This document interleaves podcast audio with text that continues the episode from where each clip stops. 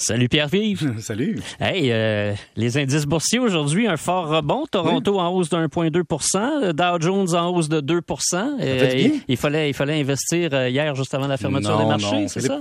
Philippe, parce que comme, comme n'importe quel régime de retraite, on n'est pas bipolaire de l'investissement et ça monte, ça descend depuis janvier. Et aujourd'hui, hein, c'est incroyable. Ouais, c'est incroyable. Donc aujourd'hui, c'est encore une belle occasion de souligner à quel point tenter de jouer ce marché-là qui rebondit de façon sentimentale, mais souvent émotive à, à une nouvelle, ben ça change toute la game. Puis souvent, les gens qui sortent, comme par exemple, cette semaine, les indices ont baissé. Il y a des gens qui ont paniqué, qui sont sortis du marché et qui ont fait une perte à jamais. Tu c'est une perte nette, perdue, gâchée dans le vidange.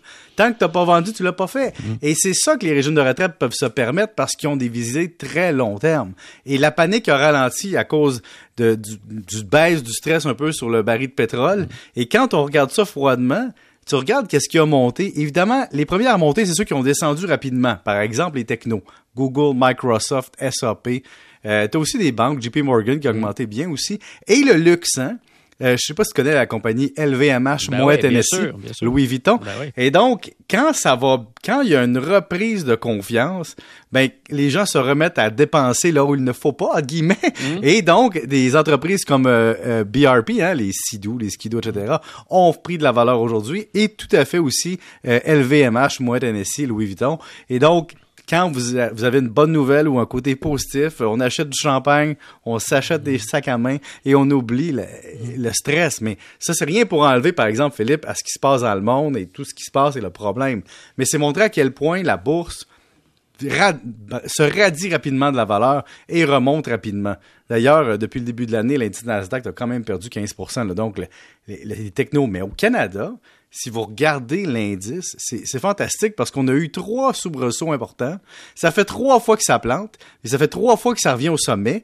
Et donc, ça fait trois fois que l'investisseur qui est parti, hein, des fois, il regrette parce qu'il est parti trop vite et l'inverse, les personnes qui sont rentrées trop- à un moment trop haut vivent trois descentes. Et donc, tout ça pour dire que on va le vivre encore. hein. Pierre-Yves, je regarde le, le- le prix du euh, baril de pétrole. là. Alors, il a monté de façon vertigineuse dans les Mm. derniers jours. Aujourd'hui, dans les dernières heures, il est en baisse de quoi? Au-delà de 10 Mm-hmm. entre 10 et 12% selon qu'on parle du, euh, du West. Texas ou du Brent ou euh, même du Western Canada Select. Là, il y a comme trois grandes familles de, de, de barils de pétrole.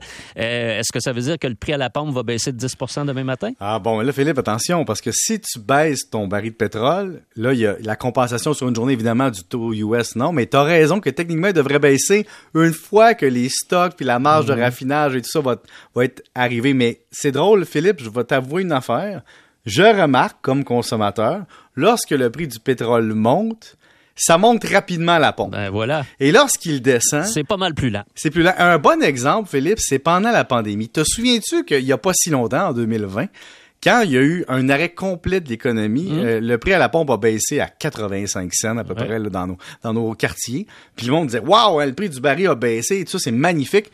Mais quand tu regardes le- les marges que les détaillants ont fait, comme par exemple Couchetard, si tu vas analyser les états financiers, tu remarques que pendant ces trimestres-là, ayant fait un peu moins d'argent sur le volume, ils se sont repris sur la marge. Oui, évidemment, on payait moins cher à la pompe, mais on s'est pas rendu compte que comme c'est un marché un peu moins concurrentiel, qu'on allait à la première station au coin de la rue parce que on se déplaçait pas, mais on, on ne se faisait pas transférer le même pourcentage de baisse qu'on se fait transférer dans un contexte normal de concurrence pure et parfaite et d'économie dans le tapis.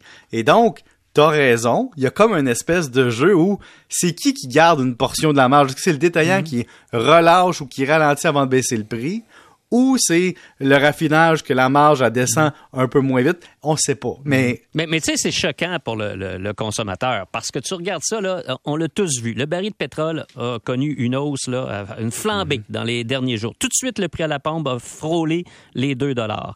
Tu sais, aujourd'hui, théoriquement, puisque ça a été si rapide, la montée, si le baril de pétrole perd le, le, le, le, le- le 10% ben, théoriquement, on devrait, on devrait payer 1,80 au lieu de 2 dollars. ah, ils vont dire, ouais, mais là, nos stocks, Ben nos ouais, stocks, on stocks. les a payés plus cher, donc on va attendre des Ouais, mais puis là, quand ils ont monté les prix, ils avaient déjà un stock qui n'avait pas payé le nouveau prix. Ils avaient payé avec l'ancien prix. Moi, je te parle de leurs arguments, je te dis pas qu'ils ont raison. Mais ce que je peux te dire, par contre, c'est que ça nous démontre encore une chose. C'est que peu importe on est où, on est captif, on continue à y aller, puis on continue d'en acheter. Et tant que collectivement, on va être pris là-dedans, gens, ils ont le gros bout du bâton pareil. Là. On peut se battre comme on veut, Philippe. On peut s'inventer de- des histoires. Mais si on dit j'ai les pétrolières, mais que je fais le line-up au coin de la rue, je suis complice de mon propre échec. Et, et l'autre histoire qu'on ne sait pas, c'est que là, on sait qu'aujourd'hui, le prix du baril de pétrole a baissé. Ça se peut qu'il augmente euh, demain du Ou même après-demain, niveau ou- voilà, qu'il a baissé aujourd'hui. Et l'incertitude dans une. Faut pas oublier qu'il y a des contrats à terme aussi. Au-delà de tout ça, là, il y a des contrats à terme de couverture de valeur euh, sur le pétrole aussi que les, les entreprises prennent. Et donc, au-delà du prix du baril, il y a aussi les instruments financiers dérivés que les compagnies prennent pour couvrir leur risque ou spéculer sur le risque. Et ça, on l'a pas devant les yeux. Ouais. Puis, tu sais, euh, pour euh, conclure euh, ce volet-là de ta chronique, Pierre-Yves, avec les cours boursiers, je lisais récemment que même pendant la Deuxième Guerre mondiale, sur l'ensemble des six années de la Deuxième Guerre mondiale, le cours des bourses s'est apprécié année, à- année après année. Mais Alors, les, guerre, pires, hein? les pires catastrophes, hein, c'est pas synonyme de crash boursier nécessairement. Mais dans les shops Angus, pas loin ici, dans Ouais, Rosemont, ouais, pendant la guerre, fort. on faisait plus de train, mais on faisait des, des tanks. D'un tank. Et voilà. Exactement. OK. Hey, tu veux nous parler d'immobilier un peu? Je veux te parler de ça parce que c'est, évidemment, on en parle souvent, mais là, il y a une grande peur. C'est les gens me disent, qu'est-ce que je dois faire? Et, et je dis, ben, il n'y a rien à faire de, de, de différent d'habitude. C'est dire, si vous devez entrer dans le marché une moment donné dans votre vie, vous devez entrer. Puis, contrairement à la bourse, euh, l'achat d'une maison ne se fait pas en fonction de est-ce que c'est le temps d'acheter ou non? Ça se fait en fonction, est-ce que j'ai besoin d'une maison, oui ou non présentement, ou est-ce que je pense qu'il y aura des facteurs futurs? Et Philippe, si on regarde les facteurs froids, oui, il y aura une hausse des taux d'intérêt qui va calmer peut-être Ouais. une partie. Il y a l'immigration qui devrait revenir éventuellement après la COVID, mais il y a des boomers qui vont finir par sortir du marché, qui vont finir par vendre leur maison, qui vont refaire une offre sur le marché, mais il y a des choses qui changeront pas. Un, la population mondiale croît. C'est un jeu mathématique. Et donc, comme la population croît et que l'espace est fini, il en demeure pour moi que les maisons prennent de la valeur à long terme à cause de ça. L'autre point qui est très intéressant, c'est de se dire la pénurie de maisons et le fait que les nouvelles maisons sont exposées au prix des marchandises, des matières premières, des, euh, des- la construction et surtout de la TPS TVQ, parce que au prix des maisons actuelles, on ne rembourse pas la TPS TVQ sur l'achat, sont trop chères. La maison usagée se retrouve boostée aux stéroïdes par comparaison. Alors avant, la maison usagée n'aurait pas eu le même prix en disant il y a une décote, mais ça coûte tellement cher à la bâtir neuve que tu as une maison, par exemple, de 600 000 usagée, qui d'habitude se serait vendue 450, mais qui se retrouve à côté d'une maison neuve qui, elle, coûte 900 000 à bâtir. Donc les gens se disent, ben, ça vaut 600 000, 700 000, la neuve, elle me coûte 7, 8, 900. Et- Sauf, sauf que la maison qui est, qui est usagée, là, des fois, t'en mets des photos sur ton compte Twitter. des, Oui. des photos. Je pense que t'en as mis une récemment à 750 000 pièces là. Je pense qu'il n'y avait plus de plancher dans la cuisine. C'est comme un trou.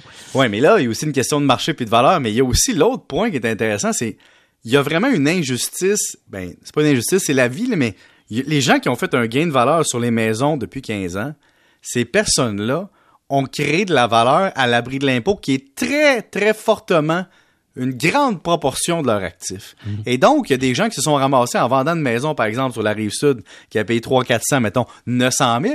Ils se ramassent un demi-million à l'abri de l'impôt. C'est démesuré par rapport à la durée de temps, par rapport à toute l'économie qu'ils auraient pu faire dans leur REER, leur CELI ou ailleurs. Et donc, ces gens-là se retrouvent à avoir un avantage sur le jeune à côté qui va acheter leur maison, puis que lui va s'endetter à vie, mais qui n'a pas cette expectative de gain aussi grande parce qu'il n'y aura pas cette chute de taux d'intérêt, d'intérêt, il n'y aura pas ce marché actuel. Et, et- et ça crée beaucoup de frustration chez les acheteurs qui me disent, moi, je, je, je vais acheter, là, mais je sens que je suis en train de, de vivre un vide générationnel, puis de payer le prix d'être au mauvais moment. Mais il va y avoir aussi un transfert de la richesse euh, des parents, des grands-parents vers les générations qui suivent, hein, avec toutes ces valeurs-là accumulées. Ouais. Moi, j'attends pas après ça, je vais t'avouer personnellement, là, genre pas pantoute, OK? Et j'ai une frustration latente, je dois te l'avouer, comme plein de gens, de voir mes voisins qui ont été plus voisifs que moi, mais que l'héritage latent va assurer le restant de leur jour. T'as raison, il va y avoir de grandes injustices dans la population à cause de la variation d'héritage qui va s'en venir dans les poches. Ça, c'est clair. OK. Hey, Pierre-Yves, super intéressant. Merci beaucoup. Salut. On s'en reparle euh, demain. On s'en va à la pause. Au retour, c'est la chronique de MC qui va nous donner un petit cours aujourd'hui, un cours de Verlan. Chronique de ouf.